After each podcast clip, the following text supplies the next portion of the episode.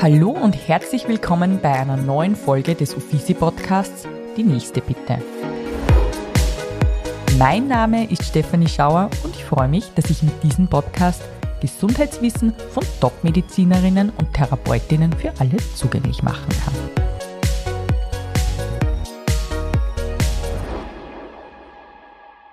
Werdende Eltern wünschen sich nichts sehnlicher, als ein gesundes Baby zu bekommen. Daher nutzen manche die Möglichkeit, bereits während der Schwangerschaft herauszufinden, ob ihr ungeborenes Kind eventuell eine Fehlbildung hat oder entwickeln könnte. Die Pränatalmedizin ermöglicht dies und bietet neben den standardmäßigen Mutter-Kind-Pass-Untersuchungen eine Reihe von weiteren Untersuchungsoptionen an. Diese können wiederum helfen, das Risiko für bestimmte Fehlbildungen oder genetische Erkrankungen wie beispielsweise Neuralrohrdefekte oder Trisomien besser einzuschätzen oder gar zu diagnostizieren. Es freut mich, dass ich dieses Thema mit meinem heutigen Podcast-Gast, der Fachärztin für Gynäkologie, Dr. Franziska Pschebezin, besprechen kann. Sie hat sich auf das Thema der Pränatalmedizin spezialisiert und ist als Oberärztin am Kepler Universitätsklinikum in Linz und als Wahlärztin im Frauenzentrum Marienhof auch in Linz tätig. Herzlich willkommen, liebe Franziska. Hallo. Franziska, verrat uns doch gleich einmal zu Beginn, was das Schönste an deinem Beruf ist. Das Schönste an meinem Beruf, würde ich sagen, ist, dass ich in der Pränatalmedizin ja nicht nur mit kranken Leuten als Arzt zu tun habe, sondern sehr, sehr viel mit gesunden Leuten, dass ich sehr oft einfach die Paare begleiten kann in der Schwangerschaft und ihnen das Baby zeigen kann und sagen, das Wunder der Geburt und der Schwangerschaft einfach herzeigen kann, ohne dass irgendwas ist, was sonst ist mit einem kranken Menschen, mit Tod oder mit irgendwas. Und es ist sehr schön und würde ich sagen, sehr oft sehr positiv, genau. Wann war bei dir so der Zeitpunkt, wo du da gedacht hast, ich möchte halt Ärztin werden? Hast du früher schon immer als Kind irgendwie die, die Rolle der Ärztin in, in Momenten eingenommen? Oder hast du irgendwas miterlebt? Hat es das prägende Erlebnis für dich gegeben, wo du gesagt hast, das fesselt mich, ich möchte halt Medizin studieren? Eigentlich ehrlich gesagt überhaupt nicht. Ich wollte immer Musical-Star werden, aber das hat meine Mama nicht erlaubt, muss ich ganz ehrlich so sagen. Und dann haben wir gedacht, na ja, wenn ich nicht auf der Bühne stehen kann, dann werde ich halt Medizinerin, weil das interessiert mich. Es war nichts irgendwie, da wo ich sagen kann, das ist die Erscheinung gewesen oder so. Ich bin eher zufällig dazu gekommen und habe dann im Studium gemerkt, ja, es stimmt, das war die richtige Entscheidung. Und dann sehr früh aber, wann dann möchte ich mit Frauen arbeiten. Das war mir immer wichtig. Und ja. darum äh, recht früh dann im Studium schon war klar, ich möchte Gynäkologie machen. Das schon, aber der Berufswunsch war eher so ein bisschen, es ist mir fast ein bisschen passiert, würde ich sagen, okay. ganz ehrlich. Okay. Und das Thema Musical, lebst du das privat nur aus, dass du hin und wieder wenigstens in eine Musical-Vorstellung gehst oder hast du dann wenigstens in Wien studiert, wo du ja, Kulturangebot ja, annehmen ja. hast? genau. Okay. Also Musical war, ist noch immer meine Leidenschaft, ja, aber war gut so, ich habe jetzt einen Job, wo ich einfach meine Familie ernähren kann ja. und nicht immer von Engagement zu Engagement ziehen muss. Also habe ich keine einzige Sekunde bereut. Du hast in Wien studiert. Wir mhm. sitzen hier in Linz in mhm. deiner schönen, gerade neu eröffneten Praxis. Ja. Ich habe es eingangs auch schon erwähnt, du bist ja nicht nur Wahlärztin, sondern eben auch Fachärztin und Oberärztin am Kepler Uniklinikum in Linz. Mhm. Was hat dich dazu jetzt eigentlich bewegt, als zweifach Mama, Ehefrau, doch noch auch zusätzlich den Schritt zu wagen, eine Ordination aufzubauen? In der Klinik ist es oft so, dass man äh, sich relativ wenig Zeit nehmen kann, einfach weil der Patientenanstoß so, so derartig groß ist und das ja trotzdem so eine besondere private Situation ist für Paare, ein Organscreening zu erleben, ähm, das Baby zu sehen, was im Bauch ist, äh, zu zweit zu erleben. Und man kann sich oft die Zeit nehmen. Man wird zehn, tausendmal unterbrochen, auch während einem Organscreening oder während ja, einem Patienten einfach. Ähm, und das ist das Schöne an der Wahlarztordination, dass man einfach sagen kann, man hat Zeit für den Patienten. Man kann das in Ruhe zeigen. Ich sage nur immer nach den ganzen Jahren so gern her, wenn ein Baby Daumen lutscht oder, und für mich ist es nur immer ein Wunder, sozusagen, was da passiert im Bauch. Und wenn man da Zeit hat, das den Paaren auch zu zeigen, das ist einfach schön. Du bist ja grundsätzlich klassische Gynäkologin, eben du bringst Kinder auf die Welt, aber hier in der Ordination beschäftigst du, du ganz speziell mit der Pränataldiagnostik. Genau, ja. Wo es eben darum geht, in sehr frühen Stadien schon zu erkennen, ob das Kind Pumperl gesund ist, unter Anführungszeichen. Und das ist zugleich ein Thema, das natürlich durch den Medienkonsum sehr polarisiert. Es gibt Menschen, die sagen, ja, unbedingt, und es gibt Menschen eben, die völlig dagegen sind. Mhm. Was beobachtest du so in den letzten Jahren? Wie hat sich dein Fach oder deine Spezialisierung entwickelt? Gibt es jetzt eher mehr Menschen, die sagen, das ist in Ordnung, oder mehr Menschen, die sagen, das macht man auf keinen Fall? Ich würde schon sagen, dass der Trend dazu geht, so viel wie möglich abzuklären und so viel wie möglich Sicherheit zu kriegen. Ich glaube, dass es natürlich nach wie vor Leute gibt, die der Natur lieber ihren freien Lauf lassen wollen und da überhaupt keine Diagnostik haben möchten. Aber der Trend geht schon ganz klar dazu, dass man so viel wie möglich Abklärung machen möchte. Am besten so risikoarm wie möglich, aber schon viel Abklärung, ja. Vielleicht fangen wir eh so bei den ersten Untersuchungen an. Ich stelle fest, ich bin schwanger. Wo kommst du dann einfach mit deiner Spezialausbildung ins Spiel? Grundprinzipiell ist es so, wenn man jetzt einen Schwangerschaftstest hat, geht man das erste Mal zum Gynäkologen, der gibt dann den Mutter-Kind-Pass her ähm, im ersten Trimester, also so achte Woche meistens, achte bis zehnte Woche. Und dann wäre sozusagen die erste Untersuchung, äh, Ende erstes Trimenon von der ähm, 12. bis zur 14. Schwangerschaftswoche, die sogenannte Nackentransparenzmessung und das Erstrimester-Screening, wo man sozusagen eben schon mal gleich die, das erste Mal Organe durchchecken kann, schauen kann, ob das Kind grobe Fehlbildungen hat und unter anderem diese Nackentransparenz anschauen kann. Wenn die verbreitert ist, dann habe ich ein entsprechendes Risiko für diese Schwangerschaft. Die Nackentransparenzuntersuchung, das ich rausbekomme, ist ja umgangssprachlich die Nackenfaltenmessung. Ja, genau. Genau. Mhm. Und bei dieser Untersuchung, wie wirkt sich so eine Untersuchung auf das Kind aus? Ich war ja selbst zweimal schwanger mhm. und ich habe das irgendwo in Erinnerung. Da wird ja eigentlich nur mit dem Ultraschallgerät mhm. vermessen. Aber das hat keine Auswirkungen auf das Kind. Nein, Ultraschalluntersuchungen sind harmlos, die haben keine negativen Auswirkungen genau, auf das genau, Kind. Genau. Und bevor man diese Nackentransparenzmessung machen kann, kann man ja auch den sogenannten Gentest machen, mhm. diese Blutabnahme. Mhm. Ähm, wo empfiehlst du diesen? Prinzipiell wird von den internationalen Fachgesellschaften ganz klar empfohlen, diese nicht-invasiven Gentests nur in Zusammenschau mit äh, der Nackentransparenz oder Nackenfaltenmessung zu machen. Warum? Bei diesen nicht-invasiven Tests wird vor allem zielgerichtet sozusagen geschaut, ob das Kind eine Chromosomenstörung hat. Da wird mit äh, einer Blutabnahme bei der Mama ohne Risiko werden Zellen vom Kind aus dem Blut extrahiert und eine Aussage getroffen, ob das Kind eben eine Chromosomenstörung, da im vor allem Trisomie 21, 13 oder 18 hat. Ähm, was aber nicht äh, bei diesem Gentest Test gesehen werden kann, ist, ähm, ob das Kind irgendwelche Fehlbildungen hat oder irgendwelche anderen Ursachen für Auffälligkeiten, weshalb man unbedingt auch diesen Gentest nur in Zusammenschau mit dem Ultraschall machen sollte. Also das eine ersetzt das andere nicht. Genau, es mhm. ergänzt das mhm. eher. Genau. Und ist es so, wenn bei der Nackentransparenzmessung Auffälligkeiten sind, dass dann das meistens auch schon Aussage über den Gentest treffen kann oder nicht unbedingt, ähm, aber wenn die Nackenfalte auffällig ist, dann können einfach andere Ursachen in Frage kommen. Es gibt ja von genetischen Auffälligkeiten nicht nur Trisomie 21, 13 und 18. Das sind halt statistisch gesehen die häufigsten Chromosomenstörungen, aber es können ja ganz viele verschiedene genetische Erkrankungen dahinter stecken. Mhm. Und wenn die Nackenfalte auffällig ist, würde man eher empfehlen, dass man wirklich gleich eine invasive Diagnostik macht, mhm. weil man da wirklich auch alle Zellen anschauen kann, alle Chromosomen und viel mehr Informationsgewinn hat, wie nur durch diesen Gentest. Jetzt haben wir über dieses erste Trimester gerade gesprochen. Ja. Diese Untersuchungen, die sagen ja schon relativ viel darüber aus, ob mein Kind gesund sein wird oder mhm. nicht. Wie oft kommt es dann dennoch vor, dass in den weiteren Untersuchungen Auffälligkeiten gesehen werden oder welche können in weiterer Folge vielleicht noch auftreten durch Untersuchungen?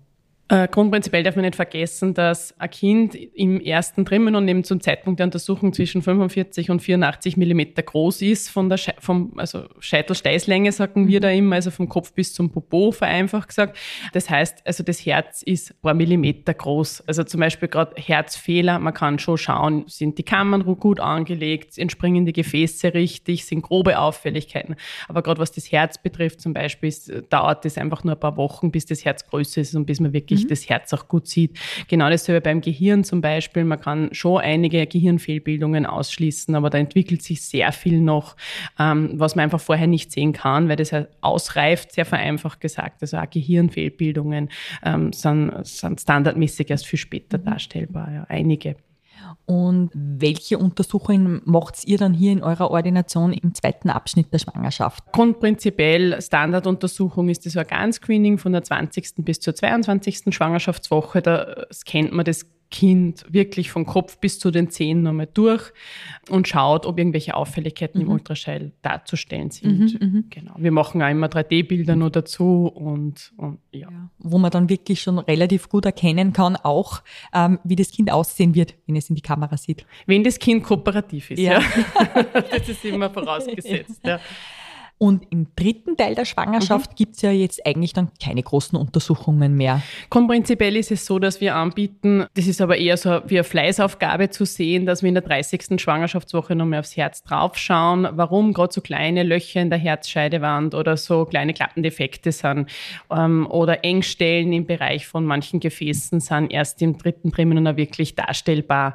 Und das wäre sozusagen das Ultrasicherheitspaket, wenn man sagt, man schaut in der 30. Woche nochmal aufs Herz. Genau. Du siehst in einer Phase einer Schwangerschaft relativ viel als Ärztin, was man so nach außen hin natürlich noch nicht sieht. Ja, du musst wahrscheinlich oder hast schon sehr oft auch während deiner beruflichen Tätigkeit oder Laufbahn in den letzten Jahren werdenden Eltern traurige Nachrichten übermitteln müssen. Wie geht's dir da? Wie geht man in diesen Momenten als Ärztin um, die Eltern, die eigentlich in voller freudiger Erwartung sind und davon eigentlich bislang ausgegangen sind, ein gesundes Kind auf die Welt zu bringen, weil oftmals gehen wir ja davon aus, dass das eine Selbstverständlichkeit ist, ein gesundes Kind zu bekommen, gerade wenn man das erste Mal schwanger ist, ja, ist man ja da viel mehr ohne Angst als dann in jeder weiterer Schwangerschaft. Aber wie geht's dir da als Ärztin, wenn du so schreckliche Nachrichten übermitteln musst?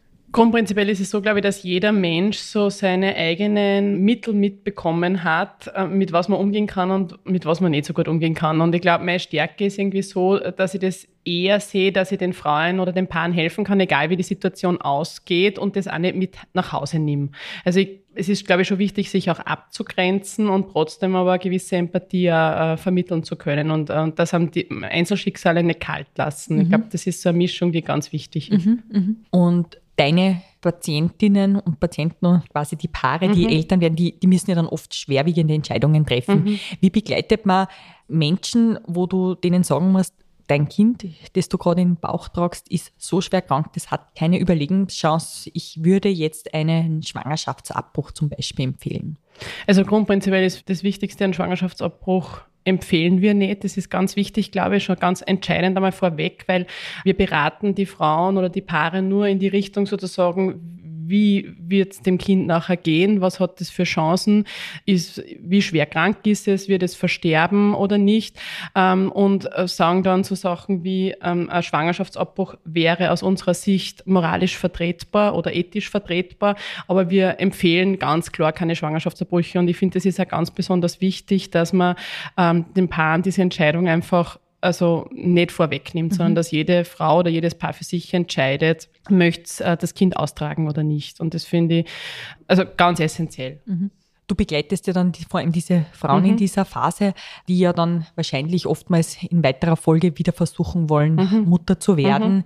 Wie gehst du dann mit der Situation mit so speziellen Patientinnen unter Anführungszeichen, um die einmal schon so ein ganz schweres Schicksal erlebt haben, in weiterer quasi Betreuung um? Es ist oft dann so, wie wenn, also man wird oft begrüßt von diesen Frauen wie eine alte Freundin tatsächlich. Also mhm. weil man hat, man hat da so ein enges Verhältnis in dieser Ausnahmesituation, zwar nur für einen begrenzten Zeitpunkt. Mhm. Ähm, also natürlich sieht man die Frau dann nicht ewig wieder, mhm. ähm, gerade wenn es schlecht ausgegangen ist, aber es ist trotz alledem so, dass die oft dann tatsächlich zu dir wollen, weil sie sich so gut betreut gefühlt haben mhm. und in der Folgeschwangerschaft dann einfach die Abklärungen über dich laufen haben wollen und mhm. wieder diese Betreuung haben mhm. wollen. Und ähm, das zeigt irgendwie auch oder beflügelt auch, dass man auch in schwierigen Situationen mit Empathie oder mit ähm, ausreichend Gesprächen und Betreuung halt da sehr viel mach, äh, wieder gut machen kann mhm. oder, oder leichter machen kann. Vielleicht mhm. so gut mhm. nicht, aber mhm. leichter machen kann. Mhm. Ich meine, wir haben auch gute Anbindungen, also wir haben eine Psychologie auch bei uns im Haus, die halt die Frauen entsprechend oder die Paare entsprechend unterstützt. Das finde ich auch ganz, ganz wichtig, weil wir natürlich trotz alledem die Pränatalmediziner sind und nicht die Psychologen. Und also das ist ganz entscheidend da, ähm, dass dass Frauen psychologische Unterstützung zusätzlich noch bekommen. Und wenn du jetzt so einen Abbruch durchmachen musstest, wie lange dauert es dann eigentlich wieder oder wann wäre dann die Empfehlung für einen Neustart? Ja, man sagt, nach einem Abbruch ungefähr ein bis drei Regelblutungen sollte man abwarten, dass einfach die Schleimhaut sie aufbauen und wieder abbluten kann und dass sie eine weitere Schwangerschaft wieder gut einnisten kann. Und dann sollte es im Idealfall quasi funktionieren. Wie hoch ist eigentlich das Wiederholungsrisiko bei Schwangerschaften, dass wieder was schief geht? Das kommt immer ganz drauf an, was die Ursache, also was wirklich schief gelaufen ist oder was halt für ein Problem äh, vorgelegen ist in der Vorschwangerschaft. Also dieses häufige der freien Trisomie 21 äh, sozusagen, also Down-Syndrom, keine familiären Vorerkrankungen, hat ein ganz, ein ganz ein kleines Wiederholungsrisiko, nur fast vernachlässigbar, muss man sagen. Es gibt manche Fehlbildungen, die durchaus ein Wiederholungsrisiko haben, äh, wie manche Herzfehler oder wenn Mütter Herzfehler haben, haben die Kinder ein erhöhtes Risiko, dass sie einen Herzfehler haben. Aber grundprinzipiell statistisch gesehen, wenn jetzt nicht die Eltern einen Gendefekt haben und das weiter vererben, ist das äh, Wiederholungsrisiko trotz alledem überschaubar. Eine Kennzahl würde mich nur interessieren. Kann man irgendwo sagen, von 100 Schwangerschaften in Österreich sind zwei, drei, die auffällig sind? Ist es mehr oder weniger? Das ist ziemlich genau getroffen. Ach, wirklich? okay, mir ist ganz wichtig, dass wir einfach auch zukünftigen mhm. Schwangeren die Angst ja. nehmen von... Nein. Darf man nicht vergessen, und das ist ja das, äh, wo sich der Bogen wieder spannt, was wir am Anfang gestartet haben, was das Schöne in meinem Job ist, dass wir ja trotzdem ganz, ganz viel Normalkollektiv durchschallen. Ja, und ganz, ganz oft einfach wirklich gesunde Babys herzeigen. Mhm. Und ja. das ist ja das Schöne und das darf man nicht vergessen. Und es gibt einfach trotzdem die, die Untersuchungen, die ihr hier anbietet, geben ja werdenden Müttern vor allem eine Sicherheit, dass im Idealfall 80, 90 Prozent alles in Ordnung ist. Genau, also 100 Prozent gibt es natürlich nicht. Es gibt manche Sachen, die man im Ultraschall nicht sehen mhm. kann. Das sagen wir auch immer dazu, weil das muss man wissen. Aber es schafft trotzdem, also mit einem guten Ultraschallgerät und wenn man entsprechende Erfahrung hat, eine sehr große Sicherheit. Die Wahrscheinlichkeit ist dann sehr, sehr, sehr groß, dass ihr gesundes Kind bekommt. Genau so du bist es. ja selbst Mutter, das habe ich ja eingangs bereits erwähnt. Ja. Zweifache Mutter, mhm. deine Kollegin, die Claudia auch. Mhm. Wie ist es dir so ergangen, seitdem du selbst Mutter bist? Frauen zu begleiten, die schwanger sind im Vergleich, bevor du selbst Mutter geworden bist. Hast du seitdem mehr Verständnis, wie es Frauen in diesen Situationen geht? Ist es anders geworden oder? Ja, man kann sich viel besser reinversetzen und man weiß viel mehr, was man verliert und was diesen Schmerz auch wirklich auslöst. Weil die Vorstellung, ein Kind zu verlieren, ist, glaube ich, das Aller, Allerschlimmste als Mutter, was man sich vorstellen kann. Ja. Und wenn man selber dann sozusagen schwanger war mit all den Ängsten und all den Hoffnungen, kann man das viel besser verstehen, ja. ja was das bedeutet. Absolut. Als du selbst schwanger warst, wie ist es dir mit den ganzen Untersuchungen gegangen? Ich nehme an, du wirst wahrscheinlich jede einzelne äh, Natürlich, äh, selbst pränatal mit, haben. Nein, selbst nein. durchgeführt. nein, glaub, aber wenn es gehen würde, dann wahrscheinlich. Natürlich, als Pränatalmediziner macht man sowieso alle Untersuchungen. Man kann, glaube ich, da gar nicht anders, wie dass man alle Abklärungen macht. Tatsächlich ist es eine Belastung gewesen für mich in der Schwangerschaft, so viel zu wissen.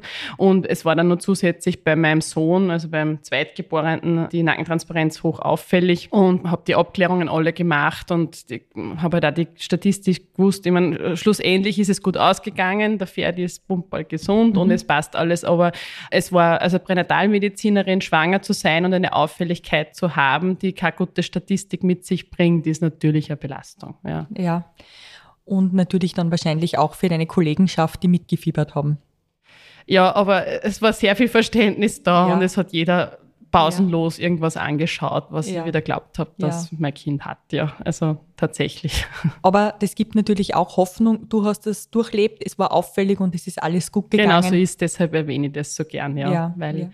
Nur weil man auffällige Nackentransparenz hat, heißt das nicht, dass was Auffälliges rauskommen muss. Ja. Überhaupt nicht. Man hat erhöhtes Risiko und je höher die Nackentransparenz, desto höher das Risiko. Das heißt aber nicht, also die Wahrscheinlichkeit ist trotzdem nur höher, dass das Kind gesund ist, statistisch gesehen, mhm. darf man nicht vergessen in den letzten Jahren und sicher auch seitdem du gestartet hast, als Fachärztin für Gynäkologie tätig zu sein, hat sich ja sehr, sehr viel getan. Möchtest du uns da vielleicht auch noch das eine oder andere erzählen, was für dich eigentlich so ein bahnbrechender Durchbruch war, was deine Arbeit erleichtert hat? Gibt es da bei den Geräten vielleicht irgendwas, was, was jetzt viel besser funktioniert als wie vor 15 Jahren noch oder ist alles auf einem guten Standard, das sich ständig weiterentwickelt? Grundprinzipiell, also das Erste, was mir einfällt, sind die Ultraschallgeräte, die eine Entwicklung durchgemacht haben, die letzte, also seit die Pränatalmedizin macht, die unfassbar ist. Also ich kann mich erinnern, wie wir angefangen haben, wenn ein Kind sehr schlecht gelegen ist beim Organscreening oder eine Frau einfach einen hohen BMI gehabt hat. Also man weiß einfach, wenn der BMI der Frau etwas höher ist sozusagen, dann ist die Schall Ultraschallqualität einfach schlechter, haben wir teilweise oder sehr oft einfach Organscreenings nicht abschließen können. Mhm. Und jetzt ist es aber so, also das muss, ist eine absolute Ausnahmesituation, dass man sagt, man kann ein Organscreening nicht abschließen. Mhm. Überhaupt, wenn man jetzt die entsprechende Expertise hat, dass man das einfach dauernd macht. Das muss, ist vorausgesetzt. Aber die Ultraschallgeräte sind wirklich unfassbar viel besser. Und das zweite ist sicherlich dieser nicht-invasive Gentest, mhm. der so das zweite Bahnbrechende war, der einfach gerade was die Trisomie 21 betrifft, wirklich leider um viel Geld. Das ist der Nachteil, weil es bei uns nicht bezahlt wird, aber wirklich mit wenig Risiko einfach eine, eine mhm. super Testperformance hat und die Trisomie 21 sehr, sehr sicher ausschließen kann. Das sind so diese zwei Dinge, die erwähnenswert wären für mich. Genau. Wobei noch ich dazu erwähnen möchte, ich glaube, das hast mir du einmal erzählt, so ein Ultraschallgerät, das lässt sich ja nicht ganz einfach bedienen, nur weil ich das Top-Ultraschallgerät habe, heißt es ja Natürlich, ja. nicht.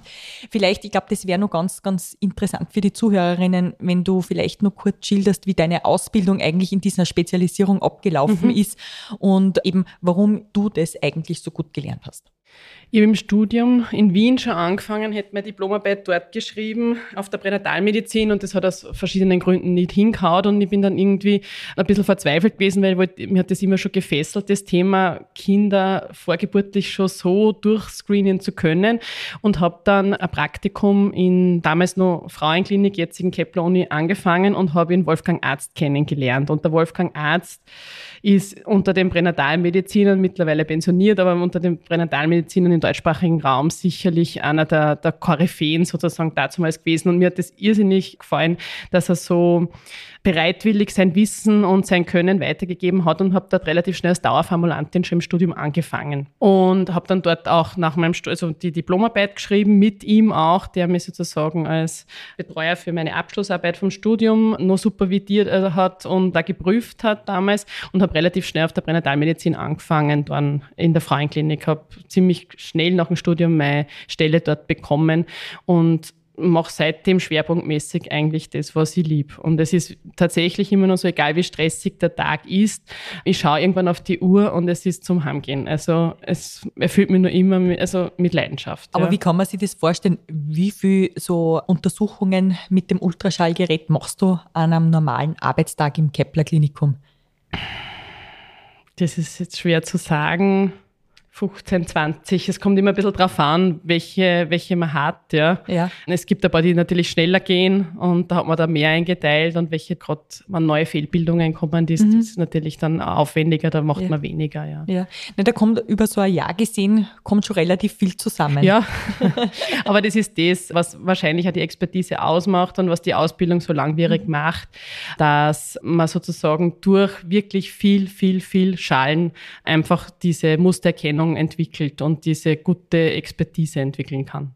Am Kepler Klinikum bist du ja auch tätig und hast natürlich aufgrund der Uni viel mit jungen angehenden Ärztinnen zu tun und eben auch viele, die eben die Ausbildung zur Fachärztin, Facharzt für Gynäkologie starten.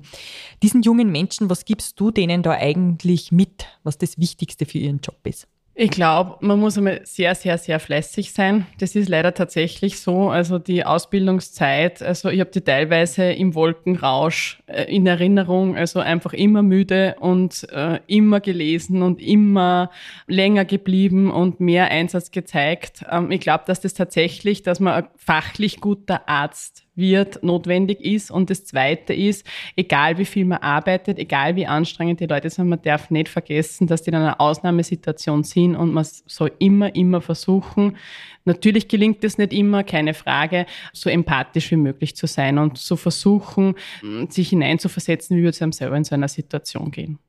Und jetzt sage ich schon mal Danke für deine wertvolle Zeit und komme schon zur Abschlussfrage. Was tust denn du selbst für dich, dass du nicht deine eigene Patientin wirst? In Wahrheit entspanne ich mich am besten zu Hause bei meiner Familie und ich bin eine Vielleserin. Also ich schalte am besten ab, indem ich ganz, ganz, ich lese oft vier, fünf Bücher in der Woche. Wow. So nebenbei, genau. Wow. Aber jeder hat so seine, seine, seine Dinge, die einem entspannen. Gell?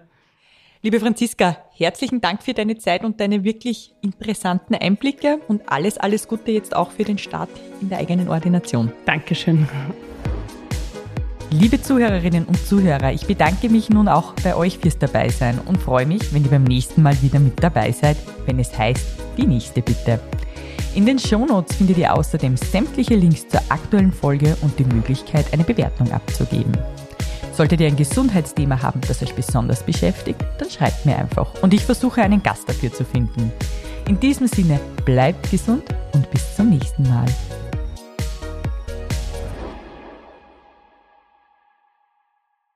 Dieser Podcast wurde produziert von WePodit.